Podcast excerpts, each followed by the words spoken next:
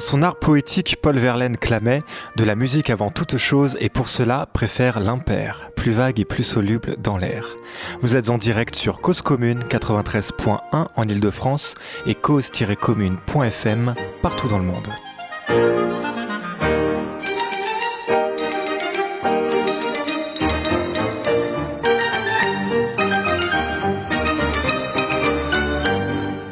Bienvenue dans Cause à effet, votre magazine du travail, de l'emploi et de la formation.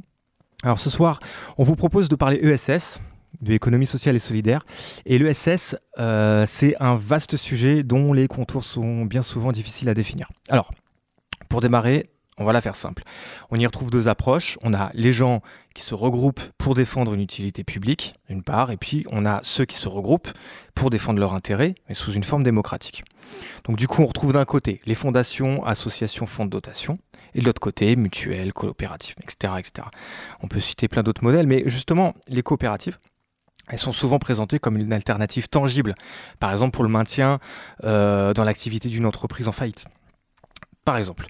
Et ça explique en partie sans doute pourquoi le nombre de coopérateurs, disons ça comme ça, les salariés associés si vous voulez, a doublé en 10 ans. Alors, cette approche démocratique est très très variable, dans les entreprises notamment. Euh, des grands groupes financiers qui relèvent de l'ESS, où c'est le management qui reprend clairement la main sur la gouvernance, dans une logique légitime hein, d'accumulation de puissance, et où la démocratie se réduit à des votes sur des PowerPoint en Assemblée générale. De manière plus sinueuse, moins évidente, mais pourtant bien fréquente encore, la démocratie est vue comme un garde-fou. Et l'alternance, empêchée euh, par différents moyens, liste unique, cooptation, les salariés associés veulent garder la main sur leur outil de production. Alors là encore, c'est parfaitement légitime, la réussite économique conditionne non seulement l'emploi et la rémunération, mais aussi la préservation du capital des membres associés. Mais dans tous les cas, on se retrouve face à un dilemme de l'enjeu de pouvoir. Jusqu'où doit-on garantir la démocratie face au maintien de la production? Et comment la démocratie impacte les conditions de travail? Alors, il n'existe pas tellement d'études euh, quantitatives spécifiquement sur les coopératives, on a vérifié. Euh, mais des études qualitatives, oui, qui ont montré que les associés plus impliqués n'ont pas moins de tension au travail que les, euh, secteurs classiques, bien au contraire.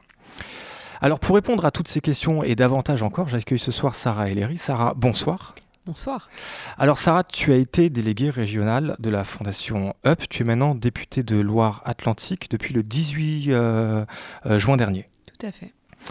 Euh, et donc à ce titre, tu, travailles à l'Assemblée sur la question de l'économie sociale et solidaire. Qu'est-ce que tu fais? Alors j'ai plusieurs casquettes. Je suis à la commission des finances et en plus de ça, j'ai la chance de, de co-présider le groupe économie sociale et solidaire, le groupe parlementaire qui travaille sur euh, cette question de vision et de modèle. Cool. Alors du coup, euh, on a également autour de la table, on a Sandrine. Bonsoir à tous.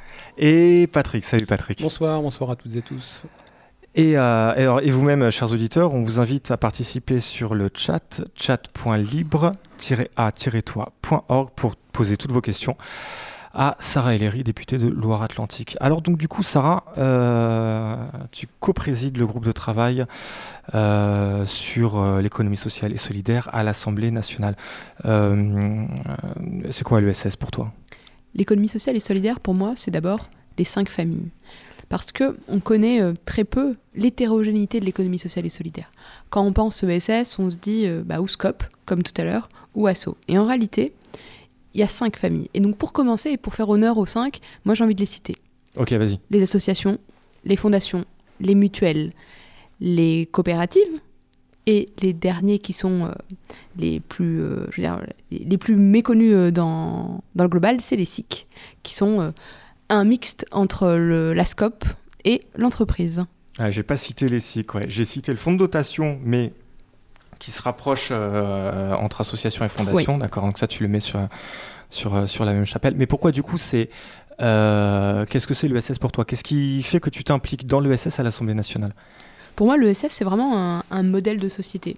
C'est une manière euh, qui finalement permet de s'émanciper par le travail en ayant euh, un sens dans son travail. Alors effectivement, on peut avoir ça dans plein de, plein de formes d'entreprise, mais c'est un ensemble de valeurs. C'est un ensemble de valeurs qui garde l'humain au centre. Et c'est vraiment ça la, la vraie puissance de l'ESS. C'est que le prisme fait que l'humain est au centre de la décision, l'humain est au centre de la gouvernance, l'humain est au centre de la, du partage de la richesse. Sachant qu'il y a toujours un axe euh, plus lointain, un objectif lointain qui est quand même de participer à cette, euh, à cette recherche de l'intérêt général, quelque part dans l'action euh, de l'entreprise ou de l'association. Et finalement, c'est ce, ces deux pieds. Ce sont des emplois sur notre territoire qui ne sont pas délocalisables, où finalement chacun peut apporter un peu plus s'il le souhaite, et des emplois qui, arrivent à être en plus extrêmement concurrence, enfin, et, je dirais, qui sont très bons dans un marché concurrentiel. Et c'est ça qui me plaît. C'est finalement comment on part euh, euh, d'une définition qui pourrait être contradictoire et faire que un modèle un peu différent puisse exceller au sens économique du terme. c'est quoi ta définition contradictoire? On peut imaginer euh, que si on recherche l'intérêt général, peut-être qu'on ne recherche pas l'intérêt de, de, la richesse de l'entreprise on pourrait imaginer que, ce soit contradictoire, alors que pas du tout. On peut rechercher euh, la lucrativité et en même temps servir l'intérêt général. D'accord, comment tu fais du coup? Tu peux choisir euh, des modèles euh, comme la SCOP, par exemple.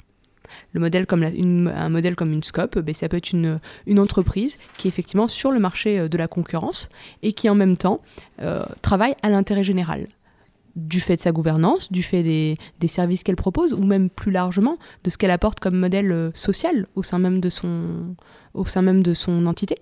D'accord. Donc il y a beaucoup de, structures de SS euh, au jour d'aujourd'hui. Ça se présente comment? C'est quoi le paysage de SS en France? Aujourd'hui, le paysage de l'ESS, c'est quand même plus de 70% des emplois qui sont euh, dans le monde associatif. Après, en fait, on connaît tous, euh, on est tous clients hein, quelque part euh, du monde de l'ESS sans le savoir. Vous avez euh, d'abord, si vous faites garder des enfants, des fois c'est des associations, des crèches associatives. il se trouve que peut-être vous êtes au Crédit Mutuel ou que votre sans, sans, citer de marque, mais que votre, vous avez de la chance d'avoir des titres au restaurant et que en plus c'est une marque Orange et donc du coup c'est une scope. Il y a plein, en réalité, il y a plein d'entreprises de l'ESS en fonction des territoires, on est entre 10 à 15% des emplois en France. On est à 12% du PIB qui est créé par l'économie sociale et solidaire. C'est juste que on ne le sait pas. Et en nombre d'emplois, c'est un Français sur 10, c'est ça? Exactement. Les coopératives au sein de l'ESS, par contre, ça représente quoi? Je, suis, je, vais te dire une bêtise en termes de chiffres, donc je ne souhaite, euh, je souhaite pas te donner de chiffres comme ça de tête. Mais c'est pas c'est pas la c'est pas la plus grande partie aujourd'hui. C'est une très faible partie. La, structure coopérative, c'est un cas particulier de l'ESS. Ah tu, oui, alors on va être euh, donc tu parles des scopes parce qu'en fait dans les dans les coopératives il y a plusieurs types de coopératives. Alors spécifiquement les scopes pour le coup j'ai en tête effectivement. Euh, on est autour de 5% aujourd'hui. Ok d'accord. De, de, l'emploi. De l'emploi. De l'emploi. En, général. D'accord, très bien.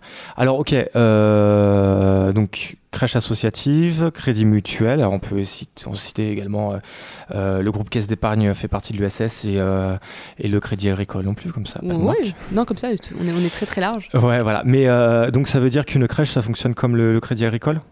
En réalité, non. En réalité, non, parce que, comme je disais tout à l'heure, le, SS, c'est plein de modèles différents. Et quand je dis modèle, c'est en fait les statuts qui portent, euh, qui, portent l'entité. La différence entre une SCOP et une coopérative, c'est typiquement à qui appartient le capital. Une SCOP, le capital, il appartient, euh, dans un premier temps, à ses salariés. Les salariés, donc du coup, ce sont des salariés sociétaires. Le capital appartient finalement aux personnes qui produisent, qui, euh, sont dans l'entité, dans, la structure. À l'inverse, euh, une mutuelle ou une coopérative, alors je vais prendre le cas des mutuelles, c'est plutôt aux clients. Donc la mutuelle appartient à ses clients. Et c'est là où on, bah, a tous un peu en tête euh, ces publicités.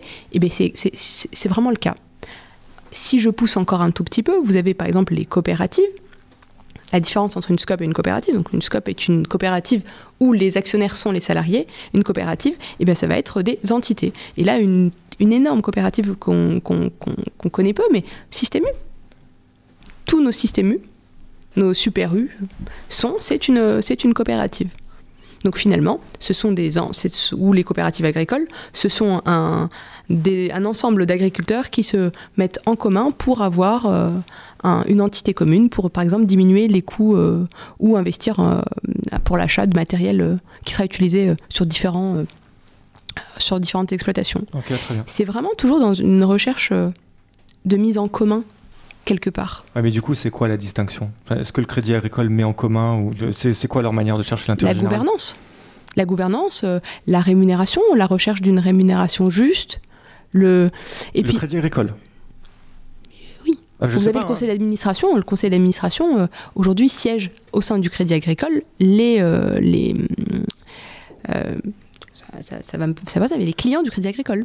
Ok, d'accord. Tous les clients, Euh, Non, ceux qui le souhaitent. ceux qui le souhaitent. D'accord, je suis Il y a des élections. Il y a des élections, et puis euh, après, euh, il y a une organisation qui est régionale, et jusqu'au bout, oui, vous pouvez siéger au conseil euh, d'administration, qu'il soit régional ou national. Ok, Patrick? Et est-ce qu'il n'y aurait pas un danger que, justement, dans ces grandes entreprises, que le haut management, en fait, puisse à un moment confisquer le pouvoir Et comment est-ce qu'on peut se prémunir de cela, de ce type de, de danger, de confiscation du pouvoir par le, par le haut management? Les règles démocratiques, moi je vais parler d'une d'une coopérative que je connais, euh, les élections c'est tous les trois ans, et finalement c'est bien ces règles démocratiques qui font que qu'il n'y a pas euh, cette séquestration du pouvoir. Et l'acte démocratique qui est, euh, qui est surtout très très fort dans le monde des scopes, qui est un homme, une voix. Et finalement le fait, quel que soit réellement le, capital que vous détenez, sachant que ce capital peut être variable en fonction de la règle et de l'idée qu'on s'en fait, des statuts, y a des scopes qui, sont très orthodoxes, je vais dire. Et euh, on ne peut pas détenir euh, un nombre variable de capital. Chaque sociétaire a la même valeur de capital. Ou dans d'autres scopes, vous pouvez effectivement détenir un capital variable. Mais la réalité, c'est quel que soit le capital qui vous appartient, vous n'avez qu'une voix. Et au moment, en fonction pareil de- de- des choix, mais tous les trois ans, par exemple, dans celle euh, qui me vient à l'esprit, tous les trois ans, on élit un conseil d'administration qui lui-même va élire euh, un PDG et qui va être un peu le garant de ce cap donné. Finalement, c'est la sanction démocratique qui fait que ce, cette séquestration du pouvoir n'est pas. Alors, elle est toujours possible, mais difficilement. Et de toute façon, elle est toujours à un moment où on peut toujours euh, payer cet abus.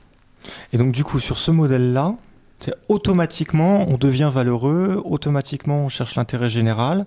Est-ce qu'il y a quelque chose en plus qui doit se produire pour être justement dans, dans, dans, cette approche-là? Il n'y a, a jamais rien d'automatique. Moi, je, je- suis une pragmatique et, et, et même si euh, je suis une militante de, de l'économie sociale et solidaire, euh, j'en suis aussi euh, une actrice et une observatrice réaliste.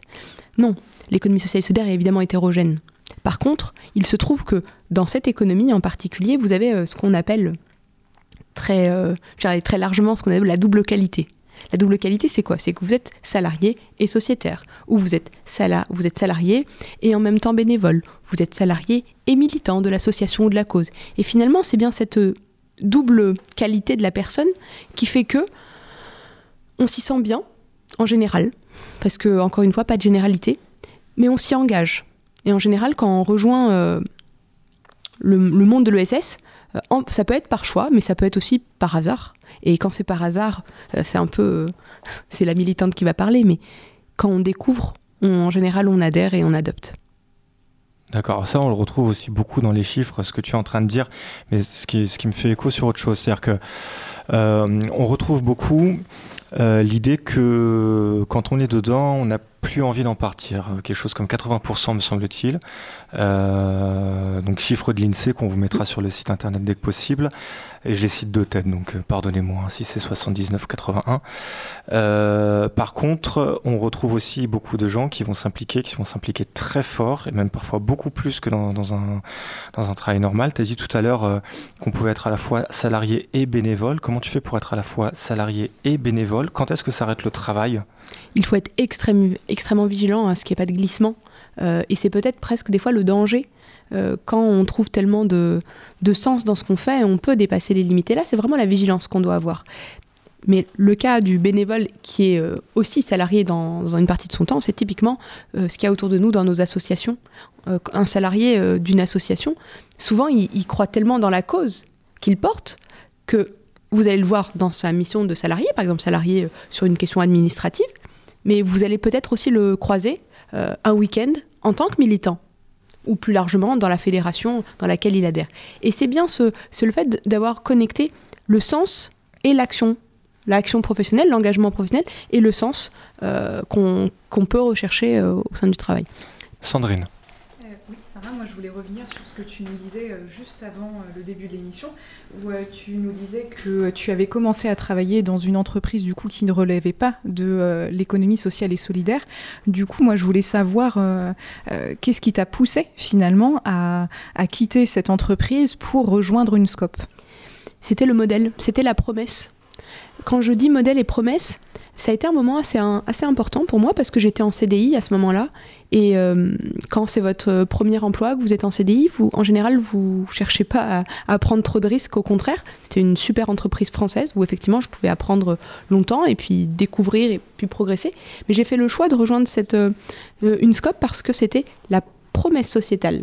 C'était, on, je, me remets dans le contexte, mais c'était le fait de me dire oui, je vais participer à l'écriture du projet de l'entreprise. Oui, en arrivant là, je vais être sociétaire.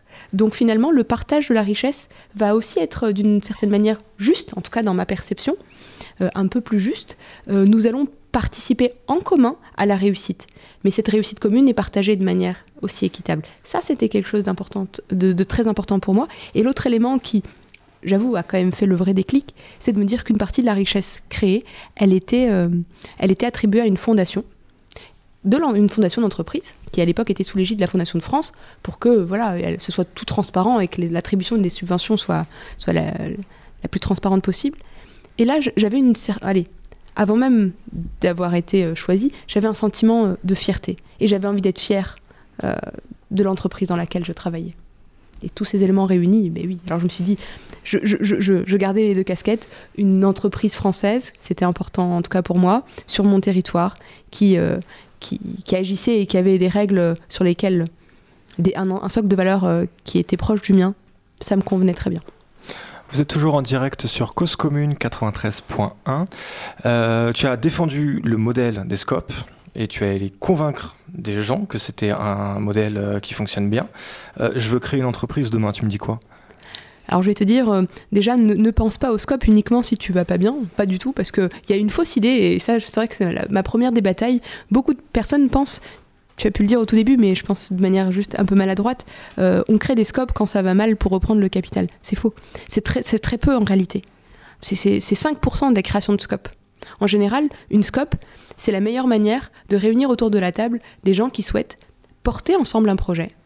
Et finalement, de se dire, nous allons euh, en commun construire le modèle avec euh, une hiérarchie, avec une rémunération différente en fonction des parcours et tout. Enfin, on n'est pas, euh, on, pas obligé d'être dans l'orthodoxie la plus totale. Hein. C'est pas rémunération unique et compagnie.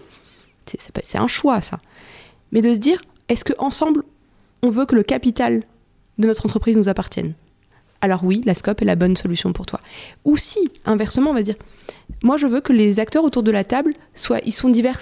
Euh, il peut pas y avoir que des salariés dans le, qui, qui travaillent et le capital ne peut pas appartenir qu'aux salariés, alors je te conseillerais une SIC.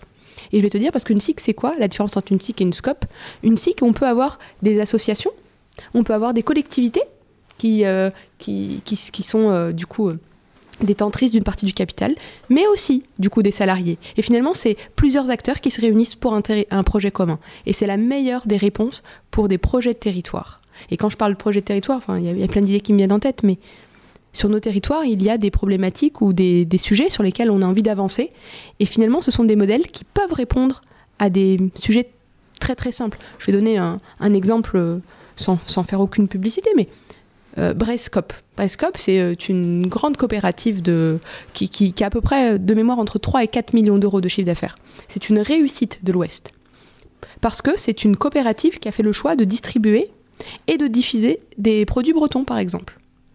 Donc projet de territoire. Mais, mais à l'intérieur, vous avez une diversité. Et finalement, c'est un projet, une réussite économique, rattaché à un territoire. Le modèle des scopes, ou plus largement le modèle des coopératives et encore plus largement le SS, c'est plein de choses différentes. Ça peut être la start-up euh, ultra innovante, euh, innovation sociale, extrêmement agile dans le numérique. Ça peut être ça. Mais ça peut être aussi euh, le crédit mutuel ou la SCOP ou chèque déjeuner, enfin anciennement chèque déjeuner parce qu'elle a changé son nom, ou encore Brescop, ou encore des, des, entreprises de, de, de, technologie, mais très, de très haute technologie qui sont aujourd'hui en Scope, qui est une, une Scope qui est très peu connue, qui est en Normandie, mais qui est à la pointe de la fibre. Et là, on dit, mais.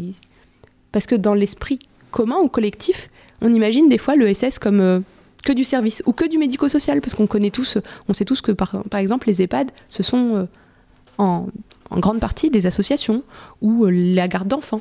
Mais il n'y a pas que ça. C'est extrêmement divers. Donc moi, je, je dirais à chaque porteur, questionne-toi sur ton projet, et regarde quel est le modèle le, plus périn. Et puis un dernier, euh, un dernier élément, les PME sur nos territoires qui ne trouvent pas de repreneurs. Les scopes sont une superbe manière de se questionner sur comment transmettre finalement sa création, comment transmettre son entreprise pour qu'elle reste ancrée sur son territoire, pour que finalement tout le travail d'une vie puisse être transmis, valorisé et sans qu'il quitte nos territoires. Euh, tu parlais de, des régions qui peuvent appuyer euh, euh, les structures de l'ESS. Il y a deux fonds spécifiques pour ça. C'est quoi les deux fonds déjà? Alors le, plus gros, le plus connu et celui qui est le plus largement diffusé sur nos territoires, c'est le FONDES. Le Fonds de du développement de l'économie sociale et solidaire. Et il est accompagné par des structures qui sont régionales et qu'on peut retrouver partout sur le territoire. Ce sont les CRES, donc Chambre régionale de l'économie sociale et solidaire, qui réunissent l'ensemble des familles et qui sont on va dire, euh, coordonnées au niveau, au niveau national par le CNCRES.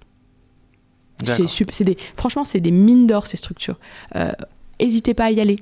N'hésitez pas à poser des questions. Ce sont euh, de vrais, accompagnants. Les, structures, les structures SS s'y retrouvent avec ça? Elles arrivent à contacter les... Comment ça se passe en fait vous avez, enfin, vous avez obligatoirement sur votre département un relais euh, un relais. Donc c'est une chambre euh, qui représente la, la crèche, qui regroupe toutes les familles. Et c'est euh, une porte d'entrée, c'est une sorte de guichet unique de l'ESS, entre guillemets, hein.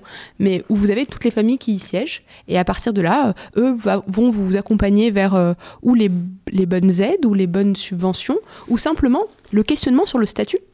Qu'est-ce que je fais? Parce qu'aujourd'hui, je vous ai parlé traditionnellement des cinq familles, avec évidemment, vous, vous avez compris, mon, mon cœur balance, ou en tout cas, le monde des scopes à une part, euh, à une part significative. Mais vous n'avez pas que ça, vous avez aussi plein de modèles qui sont hybrides, qui s'appellent la scope d'amorçage, euh, qui, c'est un, modèle un peu hybride qui permet d'avoir du capital plus facilement au début, puisque c'est une des limites quand on crée une scope, c'est quand vous êtes que autour de que des salariés, comment on peut injecter le capital au début. En tout cas, pour pas rentrer dans la technicité euh, de, de, de, ces sociétés, faut pas hésiter. D'accord. Donc toi, tu bosses à l'Assemblée nationale sur cette question. Tu, vas bosser dans le cadre euh, des travaux parlementaires que tu co-présides euh, sur la question de l'ESS. Donc là, tu, tu, tu dépeins un, portrait qui est précis. Euh, qu'est-ce qui reste à faire sur l'économie sociale et solidaire? Qu'est-ce qu'on peut attendre de l'Assemblée nationale? Énormément de choses. En réalité, énormément de choses. Vous avez aujourd'hui des questions très larges, mais qui sont des questions de l'emploi. C'est quel emploi on veut pour demain quel, Est-ce qu'on reconnaît l'ESS dans nos marchés publics? Est-ce qu'on développe un, statut qui permet aux groupes coopératifs de se réunir et d'être plus forts? Euh, Est-ce qu'on réfléchit euh, au réseau de distribution? Il y a énormément de sujets qui sont ouverts. Et puis, comment on valorise l'innovation sociale? Comment on valorise, euh, dans le cadre de nos entreprises? Alors, vous allez me dire, oui, la RSE. Effectivement, ça en fait partie. La RSE est un des éléments qui permet de valoriser ça. Mais comment on va plus loin? Aujourd'hui, c'est l'ESS d'aujourd'hui, c'est aussi une, ESS qui innove, qui se transforme et qui vient répondre aussi à plein de nouveaux. Euh, euh, comment dire À plein de nouvelles choses qui transforment notre société en profondeur. Je pense euh, à l'économie circulaire. Je pense très largement à, la réponse, par exemple, à l'ubérisation. Aujourd'hui, il y a une scope qui a qui, a dit bah écoutez très bien on voit que le, modèle d'Uber avant la nouvelle réglementation sur les VTC fonctionne bien mais nous on veut que le choix du taux horaire bah, soit décidé par nous ils ont créé une scope. C'est un exemple. Mais on peut répondre aujourd'hui de manière très très agile. Moi, ce que, moi ma vraie bataille, c'est un peu de dire ne pensez pas que l'ESS, ne pensez pas que c'est un monde tout vieux, tout vieillissant, tout idéaliste. Non, il peut être extrêmement agile, il peut être très performant économiquement, et en plus, il permet finalement de réconcilier capital et travail, euh, partage juste de la richesse, création de richesse, et puis d'émanciper par le travail, finalement. Et ça, c'est quelque chose d'important pour moi. Il y, a un besoin de légiférer là-dessus. Ça va être quoi la nature des travaux qui, vont se passer à l'Assemblée? Effectivement, il y a quelques pistes qui pourront être, euh, qui pourront être euh, travaillées pour légiférer. Moi, je pense vraiment au, au groupe, euh, au groupe coopératif où on peut aller un peu plus loin. Je, pense à ça en particulier, mais peut-être dans un premier temps accompagner, accompagner également un, incubateur qui a été lancé par Nicolas Hulot en présence de Monsieur le ministre Blanquer et euh, de Christophe Itier, qui est euh, haut commissaire à l'ESS, qui s'appelle le French Impact, qui, euh, qui va venir accompagner alors plutôt des associations qui innovent qui innovent ou qui valorisent des actions des, des, projets qui apportent oui, l'innovation sociale sur nos territoires et puis, les, puis rendre tout ça un peu sexy. D'accord, il est en anglais le French Impact en fait. L'innovation sociale ou l'économie solidaire, elle ne peut pas à un moment nous, nous échapper, je veux dire échapper à ceux qui l'ont créé aux citoyens. Je pense à Blablacar, qui à l'origine était euh, quelque chose, enfin était une entreprise euh, solidaire et qui finalement s'est retrouvée euh, complètement sur le marché. Et est-ce qu'on peut se prémunir de ça? Ou est-ce que l'économie solidaire va proposer une offre pour contrecarrer, va concurrencer cette, cette récupération c'est une, question qui est très juste. Euh, aujourd'hui, on ne peut pas se prémunir, en réalité. Il faut être, faut être très honnête. L'économie sociale solidaire, mais comme l'économie classique, plus capitaliste, c'est d'abord l'histoire d'hommes et de femmes. Et quelle volonté ils mettent dedans et quel mm. projet ils veulent. Vous savez, moi j'ai rencontré des, des, TPE ou des PME qui se, qui se comportaient de manière encore plus exemplaire que certaines scopes. Parce que, encore une fois, c'est une volonté.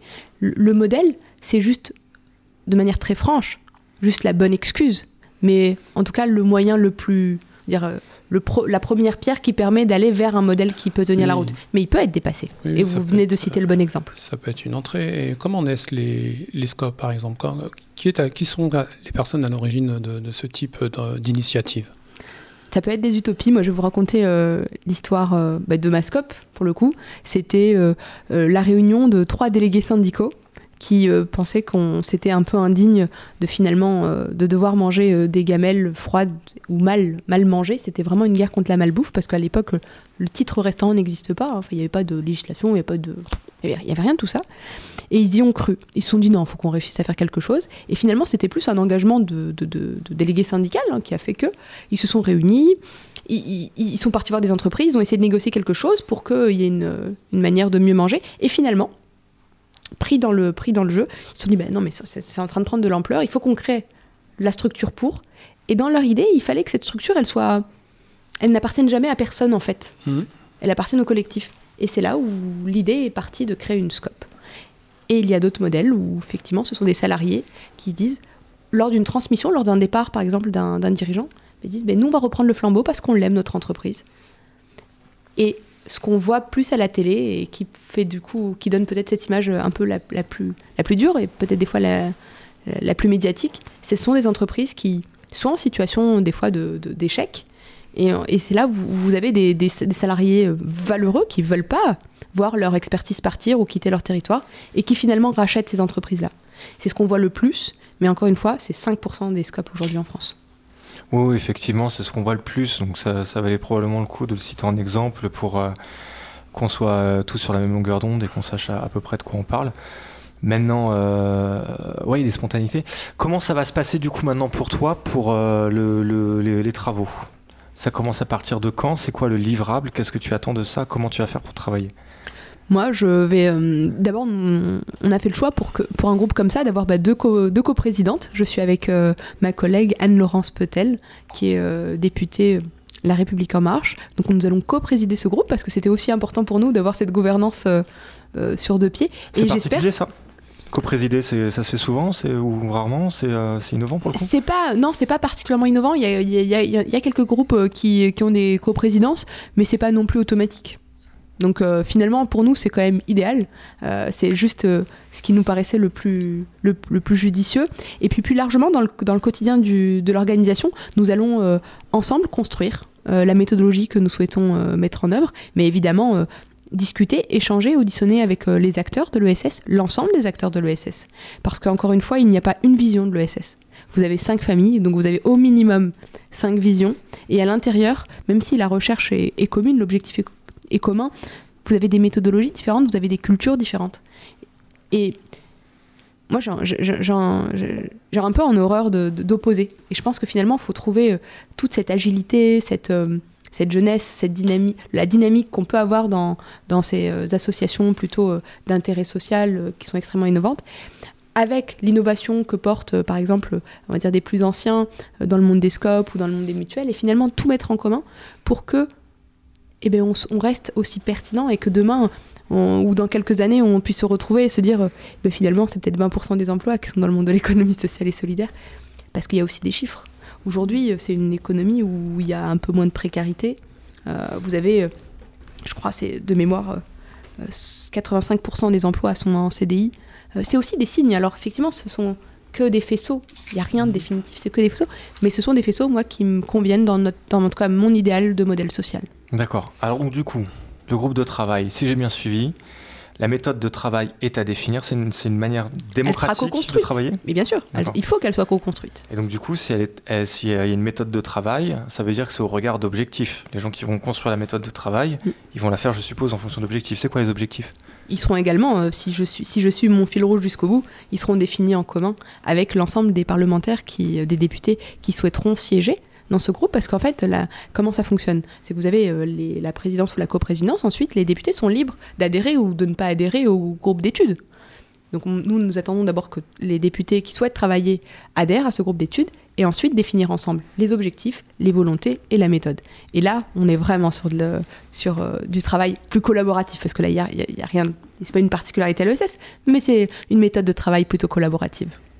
D'accord, très bien. Ben écoute, euh, on est toujours en direct sur Cause Commune 93.1 et on écoute tout de suite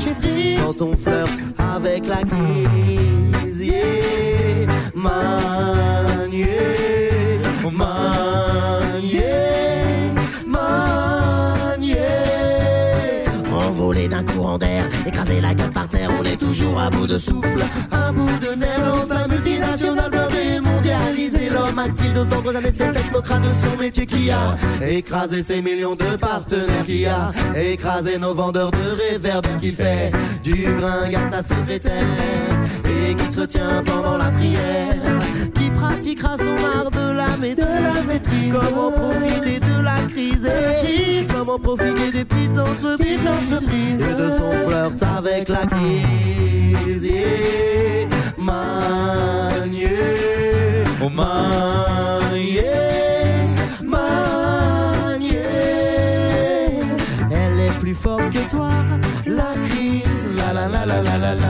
Elle est plus forte que toi, la crise. La la la la la la la. Elle est plus forte que toi, la crise. La la la la la la. Elle est plus forte que toi, la crise.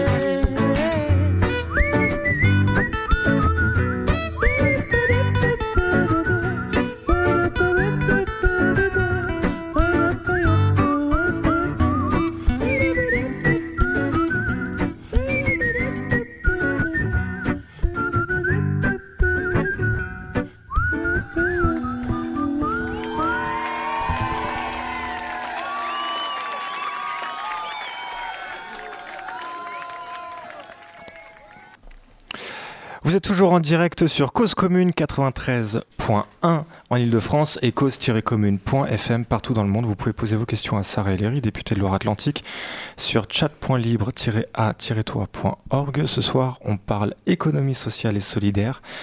Sandrine, ta question. Euh, tout à l'heure, Sarah, tu disais que l'économie sociale et solidaire était un secteur qui était moins touché euh, que les autres par la précarité. Euh, pourtant, en 2017, il y a un rapport qui est paru et qui a enquêté justement sur les conditions de travail dans le domaine, qui pointe une dégradation des conditions de travail dans ce secteur. Comment est-ce que tu l'expliques? Est-ce que tu as des éléments d'explication sur le sujet? Alors, je, n'ai pas d'éléments d'explication en tant que tel, mais par contre, on a un, ensemble d'éléments qui peuvent éclairer pourquoi aujourd'hui on voit cette, cette dégradation. Alors, comme je disais tout à l'heure, le monde de l'ESS est extrêmement hétérogène. Et nous avons euh, également une, on a une explosion en fait du nombre d'emplois. Donc, dans l'augmentation du nombre, effectivement, on a vu aussi cette, euh, dégradation bah, euh, en multipliant le nombre, de fait, on peut avoir un nombre plus important de dégradations. D'autant plus que cette dégradation, elle est quand même dans les plus petites structures, en réalité. Ce sont des structures où euh, l'emploi et bah, la pérennité de l'emploi euh, pose euh, beaucoup de soucis parce que quand on n'est pas sûr d'avoir son emploi jusqu'au bout, parce qu'il dépend, bah, des fois, alors soit il dépend d'une association, d'une subvention, mhm. soit des fois il dépend en réalité d'un fonds de dotation, c'est anxiogène. Ça, c'est une réalité. Et en parallèle, nous avons également une période de transformation, mais ça, elle est, cette période, elle est globale à toute l'économie, c'est-à-dire l'arrivée de la dématérialisation, dans nos, entreprises au sens euh, très très large. Euh, et en même temps, j'ai envie de vous dire, malgré ce rapport, en le, vraiment en le prenant euh, tel qu'il est, il y a, par exemple, le, rapport de l'INSEE de mémoire de 2017 qui a été porté par le CIDES et Corum, montrait cependant que si on prenait les, on va dire, les indicateurs d'engagement, malgré cette dégradation, il y avait un engagement fort. Donc moi, j'appelle à la double vigilance. Un, ne pas tirer trop sur la corde parce que euh, finalement on tire des fois un peu plus parce qu'on est passionné. Il faut être vigilant, il faut être très très vigilant à la qualité de vie au travail. Il faut maintenir un dialogue social euh, quotidien et ne pas finalement le dire, imaginer qu'il est moins important parce qu'on est dans une, euh, dans une structure de l'ESS et que finalement par essence on devrait bien fonctionner. Moi, je, moi je, suis extrêmement vigilante à ça. Je pense qu'au contraire, parce qu'on est dans une, dans, dans, une entreprise où on est doublement engagé, qu'il faut être vigilant à la qualité du dialogue social. Et puis, plus largement euh, accompagner la question euh, de la qualité de vie au travail et des transformations plus globales de la société, même si on pense que maintenir euh, ou porter en premier la réussite de son entreprise, parce que c'est un projet commun, ne doit pas venir préempter. Il faut, être vigilant à ça. du coup, tu parlais de salariés bénévoles tout à l'heure. Il y, a, un vrai point de vigilance là-dessus, non? Ah oui, mais il est, il est extrême ce point de vigilance. Parce que ce sont, des, ce sont des. Alors, ils sont salariés et en même temps, ils sont militants. Ils sont militants de la cause au sens large. il faut être extrêmement vigilant pour bien séparer les deux, parce qu'après se posent plein de questions de droit, de droit social euh, assez basiques. Hein. Mais en réalité, ce qui donne, ce qui, il faut jamais abuser de la bonne chose. C'est aussi simple que ça, il ne faut pas abuser de la bonne chose. Vous avez le, votre travail de salarié, il faut, que, il faut que les horaires soient bien respectés, que le cadre, que la mission soit claire. Après, le petit plus, c'est parce qu'en plus, vous y croyez dans votre cause. Ah mais d'accord, alors donc du coup, euh, tu, tu travailles pas le week-end, euh, tu crois pas? Tu crois pas à la cause? Non, c'est pas, importe que tu sois pas en famille ou pas. Euh, c'est caricatural. On met les réunions en dehors du temps de travail, soit le soir, soit le midi, pour, pour économiser du temps. Alors donc du coup, bah, si tu les sèches parce que tu as une vie de famille ou quelque chose, parce que tu crois pas. Non, faut, non c'est absolument pas ce que je dis, et c'est extrêmement caricatural. en tout cas, ta manière de synthétiser, c'est pas ce que je dis. Je dis juste que dans le monde de l'économie sociale en général, donc effectivement c'est pas la totalité, vous avez des salariés qui sont aussi des bénévoles de la cause.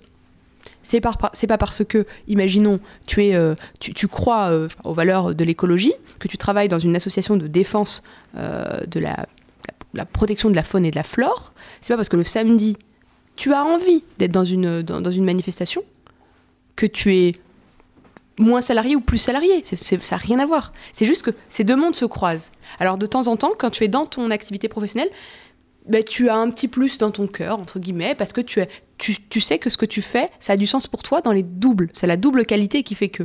Mais la mission du travail est très encadrée aujourd'hui. Il, y a un droit, il y a un droit du travail, et c'est bien celui-ci qu'il faut, qu'il faut appliquer. Et il faut être vigilant à ça. Et c'est pour ça que moi, j'ai toujours été extrêmement euh, alertante auprès des managers pour dire c'est votre devoir. Et j'ai envie de dire, c'est encore votre double devoir d'être vigilant à ne pas, euh, ne pas euh, déborder sur les règles. Patrick, tu allais dire un truc, excuse-moi.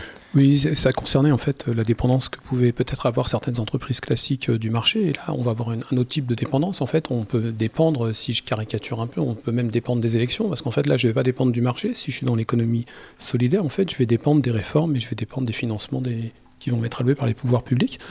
Donc il y a aussi une sorte de, stress qui peut être engendré par euh, ce type de rapport. Effectivement, alors là pour le coup, c'est une, une, partie du monde euh, de l'ESS qui peut être impactée par ça, c'est le monde associatif. Et encore une fois, euh, l'ensemble des associations ne vivent pas de, subventions, loin de là. L'idée, c'est quand même d'accompagner cette émancipation, ce financement hybride, pour atteindre un moment ou un autre voilà, des équilibres budgétaires qui font que. Mais oui, bien sûr que oui quand vous avez euh, le sentiment que votre emploi euh, n'est pas pérennisé parce qu'il dépend effectivement d'une subvention, euh, qu'elle soit annuelle ou pluriannuelle, effectivement qu'il y a un stress. C'est tout à fait entendable. Après, l'idée, en tout cas que je me fais, c'est aussi d'accompagner le monde associatif, et là c'est plutôt ma casquette de législateur, à lever les freins du financement, à faire que il y ait une... Évidemment, on maintient les budgets de, des subventions territoriales, c'est pas, pas la question, mais de les aider à avoir ces, subventions, ces, financements hybrides, euh, atteindre, j'ai envie de dire presque la liberté euh, pour pouvoir finalement avoir des budgets à l'équilibre ou des, ou des subventions pluriannuelles à plus, oui, parce qu'on on parlait tout à l'heure d'émancipation, et pour s'émanciper, euh, voilà, et certaines conditions sont nécessaires. Et vraiment, j'étais interrogé, ça m'interrogeait ce type Mais vous, vous, vous, mettez hmm. le doigt effectivement sur une des sources de stress. et qu'est-ce que, qu'est-ce que vous entendiez par émancipation? Émancipation, c'est. Euh, alors, laquelle des émancipations? C'est l'émancipation personnelle J'ai entendu émancipation par le travail. C'est celle-là à laquelle je faisais référence. L'émancipation c'est par le travail, c'est la possibilité de se dire aujourd'hui, quelles que soient euh, les études que j'ai pu avoir, pu faire, quelle que soit la famille dans laquelle euh, je suis née, je peux atteindre, je peux faire ce que j'ai envie de faire parce que par le travail, je réussis à trouver ou un sens, ou à militer, ou finalement à m'élever socialement par ce biais-là. Et ça, je peux plus facilement le faire dans l'économie sociale et solidaire que dans un autre type d'entreprise. Ça serait extrêmement démagogique de ma part de dire euh, oui, mais en tout cas, c'est le monde que je connais et je sais que c'est possible dans, dans, le monde que je connais. C'est peut-être possible dans un autre monde aussi. Oui, certainement. C'est possible dans. Mais c'est juste que moi, je, vous mm. parle de ce que je connais. Évidemment que c'est possible dans d'autres mondes j'ai plein autour de moi, il y a des exemples euh, ou de personnes qui ont créé leurs entreprises ou des personnes qui ont changé de métier euh, mmh. durant leur vie dans, des entreprises plus classiques. Je vous, je vous, parle simplement ce soir d'un monde euh, qui était le mien il y a jusqu'à encore quelques mois. Et oui, j'ai vu ces évolutions parce que quand je suis arrivée dans, dans une, je, pense à une coopérative, la PDG de plus de 2000 personnes était commerciale en arrivant et que finalement c'est un deuxième leader mondial aujourd'hui mhm. et que cette personne-là n'a pas plus qu'un bac plus deux. Et c'est un modèle, moi, qui me donne envie d'y croire. Ok, ça va dans le sens aussi de... Euh, il y a la taxe d'apprentissage là qui, qui, est arrivée la semaine dernière, les 20 propositions. Euh, il y a une émancipation dans la taxe d'apprentissage que proposent Edouard Philippe et euh, Muriel Pénicaud? Alors le lien entre l'apprentissage et l'émancipation, là, franchement... non, mais Ce que je peux te dire, c'est que l'apprentissage, évidemment, c'est essentiel. Évidemment, c'est une source. Pour moi, c'est une possibilité d'excellence. C'est très, c'est mal connu, c'est mal valorisé. Mais aujourd'hui, c'est le, c'est un des moyens qui permet euh, de trouver un emploi, de finalement d'apprendre, d'apprendre des fois sans souffrance, parce que on est dans le, dans, dans la pratique. Aujourd'hui, c'est juste que on le valorise pas suffisamment, on le connaît pas suffisamment. Et on ne peut pas se dire, eh ben, je, peux commencer un apprentissage à n'importe quel moment de ma vie, à n'importe quel moment de l'année. Et, je peux apprendre le métier que je souhaite, et ce n'est pas euh, spécifiquement au CAP. ou C'est tous les métiers, c'est tous les niveaux. On peut être d'un niveau 1, 2, 3, 4 ou 5. C'est ça l'apprentissage. L'apprentissage, c'est euh, la manière de s'émanciper par le travail. Alors l'apprentissage va jusqu'au master, ouais, on, fait, on fait bien de le dire. Non, je, je faisais une digression parce que euh, c'est tombé la semaine dernière et j'ai pensé à toi du coup puisqu'on se voyait, euh, on se voyait mardi et euh, il y a une évolution, notamment la taxe d'apprentissage, ça a été un frottement très important puisqu'il y avait la question de déplacer le financement de la, taxe d'apprentissage qui était dans le conseil régional et de le, de les placer vers les branches professionnelles. Je me suis dit tiens, on reçoit Sarah Ellery mardi qui est donc mouvement démocrate, donc qui est plutôt d'une famille centriste, girondine. Et là, on reconnaît le côté très jacobin donc, euh, donc euh, régionaliste et fédéraliste, j'entends par là, et on, reconnaît le côté très étatiste du gouvernement. je me demandais si tu te retrouvais dans Alors, ces je, propositions. Je, je, ne vais pas, euh, je, vais rebondir d'abord sur la fin pour dire que, en tout cas, je, n'ai pas le sentiment que notre gouvernement soit plus ou moins. Je, trouve que notre gouvernement est plutôt équilibré et là, je, suis pleinement dedans et j'assume les, les projets parce que je trouve qu'à chaque fois c'est une question d'équilibre et nous sommes systématiquement à la recherche de cet équilibre. C'est important. Donc il n'y a ni girondin ni jacobin. Il y a juste euh, pragmatisme et euh, point d'équilibre entre. J'ai envie de dire. Ça, peut paraître euh, lointain, mais c'est vraiment la réalité. Entre libérer l'économie et protéger. Et finalement, c'est ce point d'équilibre à chaque fois. Mais pour répondre plus particulièrement à la question de l'apprentissage, aujourd'hui, les propositions, elles sont, les dernières ne sont pas présentées les arbitrages sont encore en, encore en cours. Hein. Il y a les réactions, il y a les positions. Le texte n'est pas encore arrivé euh, à l'Assemblée nationale, mais euh, je serai extrêmement vigilante à ce point d'équilibre et euh, je n'hésiterai pas évidemment à challenger le gouvernement si c'est nécessaire. ça, j'en doute pas. ça, j'en doute pas. Du coup, je pensais à toi et, voilà. La, digression était est très très tentante. c'est un point plutôt plutôt intéressant de voir passer euh, les financements aux branches parce qu'on on sait qu'elles euh, maîtrisent très bien les questions de travail dans leur réalité et dans leur quotidien. C'est pas absurde de laisser les régions actionner le levier et dire bah là je vais faire plus pour la jeunesse ou peut-être un petit peu moins parce qu'il y a d'autres priorités, mais euh, que les branches puissent avoir. Du coup, je me permets moi de faire ma réponse concrète. Euh, rien n'est définitif aujourd'hui. Hein. Il n'y a absolument rien qui, est fléché ou qui est acté ou tant que le tant que le texte n'est pas n'est pas arrivé entre nos mains, rien n'est définitif. Ce ne sont que des propositions, enfin des projets. Et après, ça sera travaillé. L'apprentissage entre les mains des branches, c'est pas le risque qu'on aille plutôt vers une, éducation de type euh, qu'on fasse plutôt la qu'on favorise plutôt en fait euh, l'employabilité immédiate, qu'on soit plutôt en recherche d'une une réponse en fait euh, économique à la demande de formation plutôt qu'à une, une, demande sociale et qu'on la, la, privilégie exagérément. Je, je, vois où vous voulez en venir. Moi, je, je vais être euh, plutôt dans. J'attends vraiment d'avoir les propositions entre les mains pour les commenter parce que je ne suis pas sûre que ce soit vraiment exclusivement aux branches ou pas. Je, ne sais pas mm. aujourd'hui. Et donc, c'est extrêmement difficile pour moi de commenter quelque chose euh, que, je, que, je n'ai pas comme information. La seule chose que je sais, et en tout cas c'est plus un sentiment, euh, il faut être sur l'équilibre. Il faut être sur l'équilibre, il faut pouvoir s'adapter euh, aux besoins du territoire, à la réalité des tissus économiques aussi des territoires. Ça, c'est nécessaire. Moi je, moi, je connais mon territoire, je connais les besoins de, mon territoire. Je sais que certaines fois, il faut ouvrir plus, euh, de, plus de classes, des fois moins. Il y, a des, il, y a, il, y a, des classes qui ne sont pas nécessaires parce qu'effectivement, euh, je sais pas, une, poissonnier euh, dans la Creuse, est-ce que c'est utile? Je ne sais pas. En tout cas, je pense qu'il y, y, a certaines décisions qui doivent se décider sur les territoires. Inversement, l'ensemble des métiers n'ont pas de branche. Donc là, je, suis extrêmement pragmatique. Je me dis, ben, quel est le point de l'équilibre Quid? J'attends d'avoir le texte et puis euh, je, je, l'étudierai euh, plus en profondeur. Et ce territoire que tu connais si bien, c'est la Loire-Atlantique. Exactement. Vous êtes toujours en direct sur Cause Commune 93.1 pour Cause à effet, votre magazine euh, hebdomadaire du travail, de l'emploi et de la formation. Est-ce qu'il y a un apprentissage de l'ESS à avoir? Oui, l'engagement. La meilleure école, la meilleure école, mais très largement, j'ai envie de dire, pour tout citoyen, c'est l'engagement mais s'engager, quel que soit l'âge, mais s'engager dans la structure qu'on souhaite, dans le, la mission qu'on souhaite. Vous savez, en... simplement en étant délégué de classe, et eh bien finalement, c'est participer à un travail collectif. Et c'est apprendre aussi euh, à défendre une cause, à l'expliquer. L'engagement est une, belle école de la vie. Moi, je rêve, je rêve de, cette, de ce service universel obligatoire qui va permettre à, à toute une génération d'avoir ce souvenir commun. ce, ce moment commun de mixité sociale d'abord, mais surtout d'engagement pour, pour la nation, pour le collectif, et de se dire, alors qu'il soit militaire, civil, je rentre pas dans, le, de, dans ce questionnement, mais d'avoir cet élément commun. Mais démocratique, c'est ce que tu dis.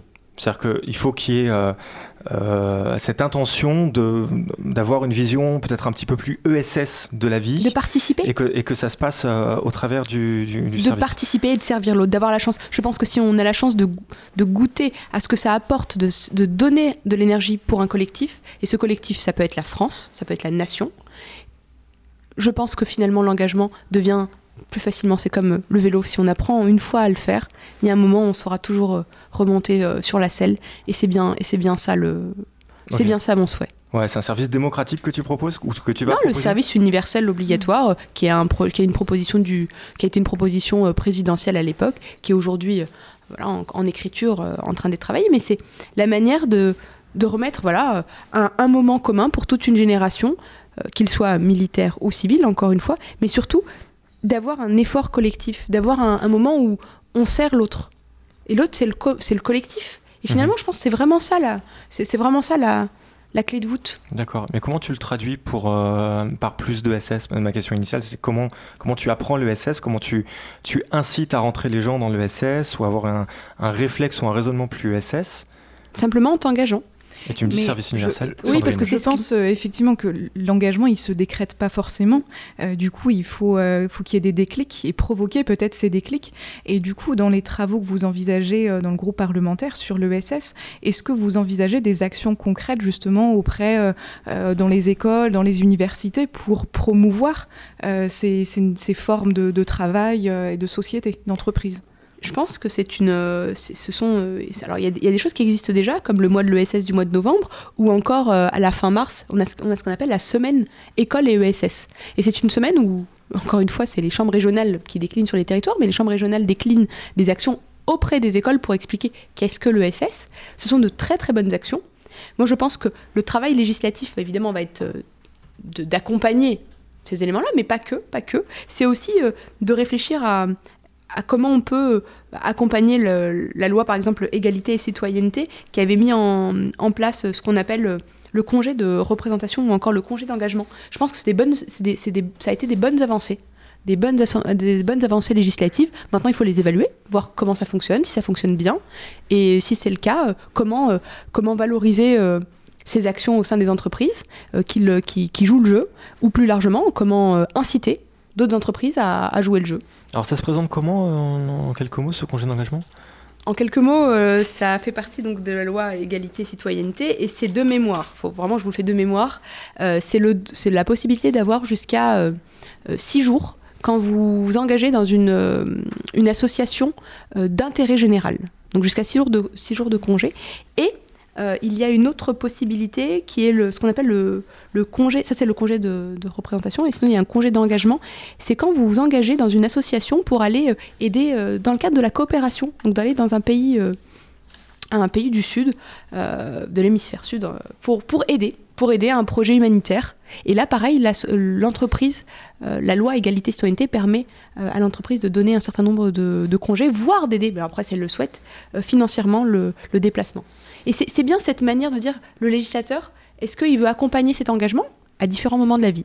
Les différents moments de la vie, c'est aussi euh, comment demain on valorise, vous me parlez de législateur, mais comment on valorise la protection civile? Vous savez, notre modèle de protection euh, civile, ce sont euh, des pompiers professionnels, mais, mais, mais c'est 200 000 pompiers bénévoles. C'est bien ce bénévolat, c'est bien ce bénévolat-là qui, qui fait qu'aujourd'hui, quand vous appelez, on a des pompiers qui arrivent sur l'ensemble du territoire aussi effectivement, il y a la structure avec des pompiers bénévoles, mais, euh, des pompiers professionnels, mais ils sont euh, largement euh, renforcés. C'est toutes ces formes d'engagement qui font que notre modèle social tourne ou tourne bien. Et l'ESS n'est que un des acteurs. C'est pas l'alpha et l'oméga du modèle social. Mon modèle social est basé sur l'engagement. Et à l'intérieur, il y a plusieurs possibilités. Et ça en fait partie. On, a beaucoup parlé de ce que la démocratie euh, en tant que gouvernance pouvait faire dans une entreprise. Euh, mais alors donc du coup, je rebondis sur tout ce que tu dis autour. Qu'est-ce que ça peut créer d'autre autour de l'entreprise ou comment ça peut permettre euh, d'appréhender une entreprise différemment?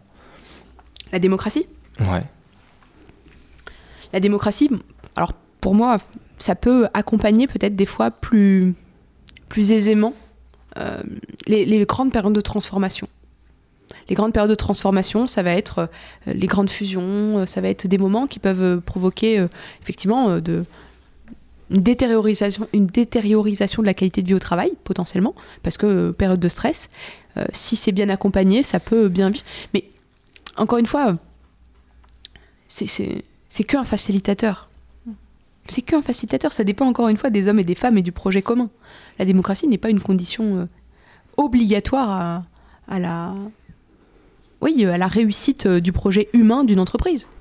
Par ailleurs, c'est peut-être pas le modèle qui tourne dans le dans le SS puisque on a- il y avait l'interview de, quelqu'un de, la personne d'alternative économique d'alternative économique le, nom m'échappe là euh, soudainement qui justement faisait part de son expérience et qui nous expliquait bien que c'était pas pas qu'ils étaient antidémocratiques ou quoi mais c'est qu'à un moment ils étaient aussi en recherche d'une certaine stabilité et que la démocratie, c'est aussi euh, la remise en cause de toute une organisation. Et est-ce que je peux être pérenne à partir du moment où j'ai une organisation qui est purement démocratique? Est-ce que la démocratie est soluble dans, la- dans l'entreprise?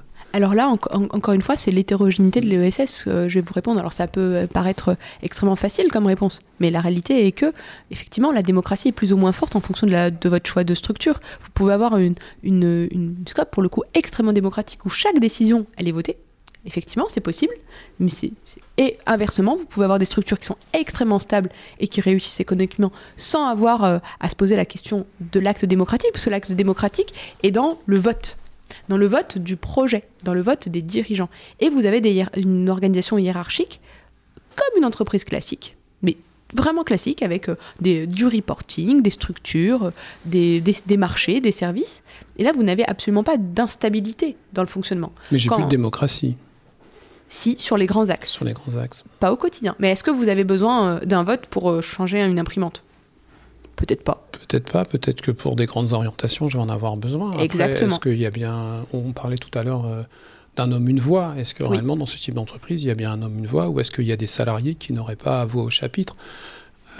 Alors moi, de, non, je, je- je vous parle celle à laquelle je pense. Effectivement, c'est bien un homme, une voix. L'ensemble des salariés sont sociétaires. Euh, mais ce sont les grandes décisions qui sont actées. C'est le projet qui est acté. Et finalement, euh, c'est comme quand vous élisez un, élu. Il n'y a pas, il n'y a pas de mandat impératif. C'est un projet. Et ensuite, c'est euh, bien au conseil d'administration de suivre, le, de, suivre et d'être le plus fidèle possible au projet, tout en s'adaptant aux réalités économiques et euh, à ce qu'on a, enfin, tous les, tous les imprévus qu'il peut, qu'il peut y avoir. Mais ça ne veut pas dire qu'il y a un déni de démocratie. J'ai vu ton nom sur la liste de droite. Vous êtes toujours en direct sur Cause Commune 93.1 et on écoute tout de suite Les passent. J'ai vu ton nom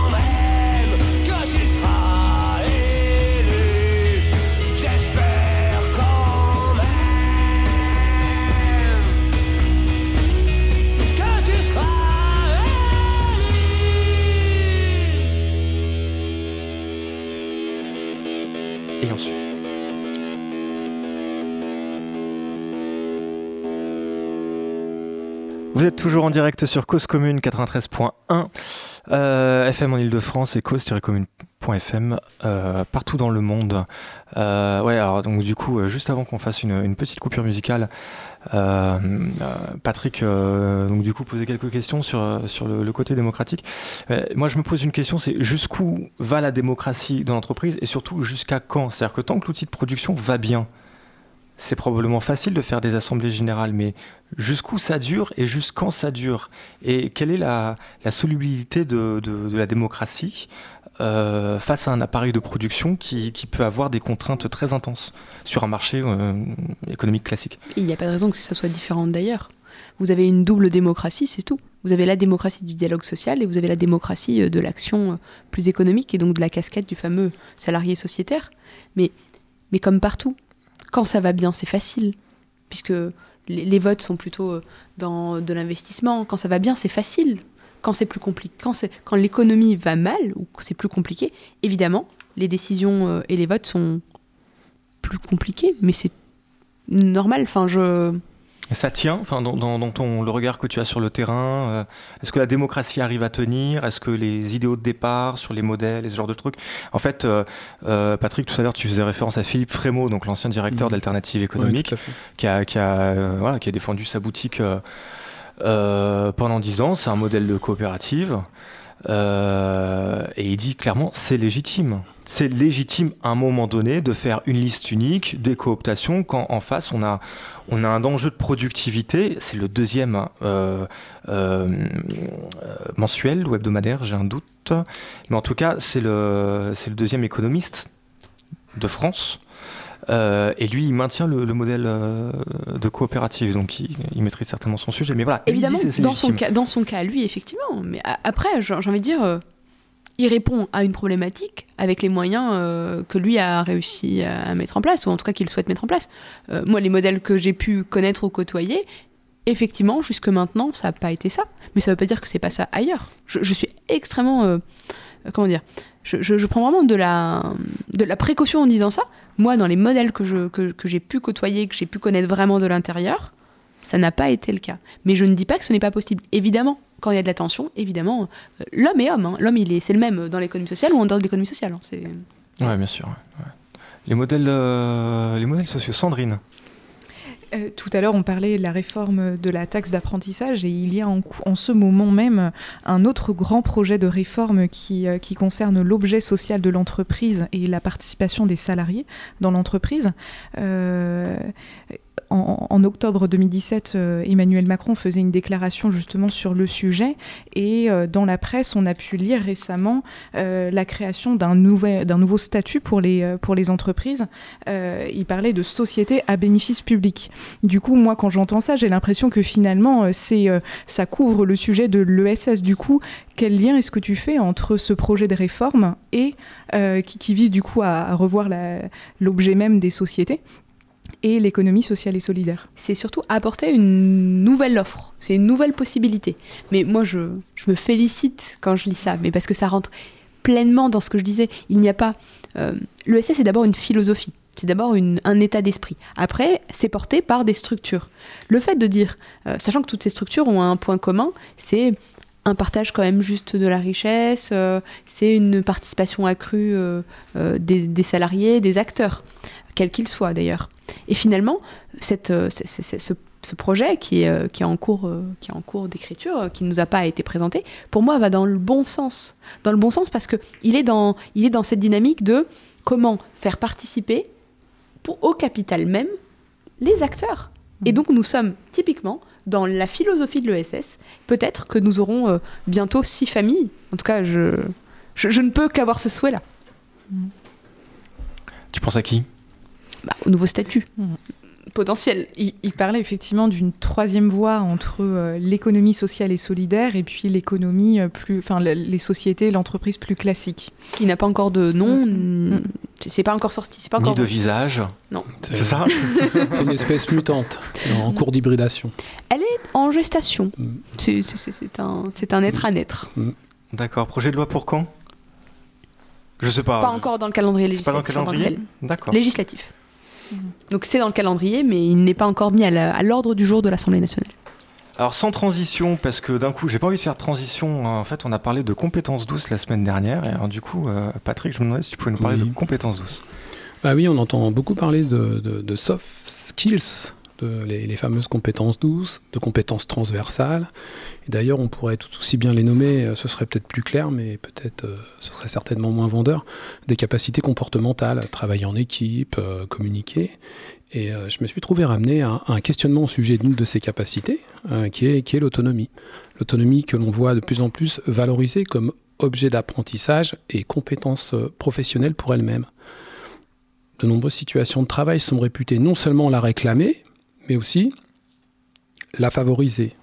Moi, entrepreneur, patron, entreprise, j'ai besoin que toi, collaborateur, employé, tu aies cette compétence, tu vas l'utiliser dans le travail, ça va la renforcer, cela va t'épanouir, parce que l'autonomie c'est chouette, ça rend le travail plus intéressant et ça lui donne du sens. Euh, ouais, mais c'est quoi l'autonomie? Dans l'absolu, indépendance de la pensée et de l'action, choisir, créer, explorer.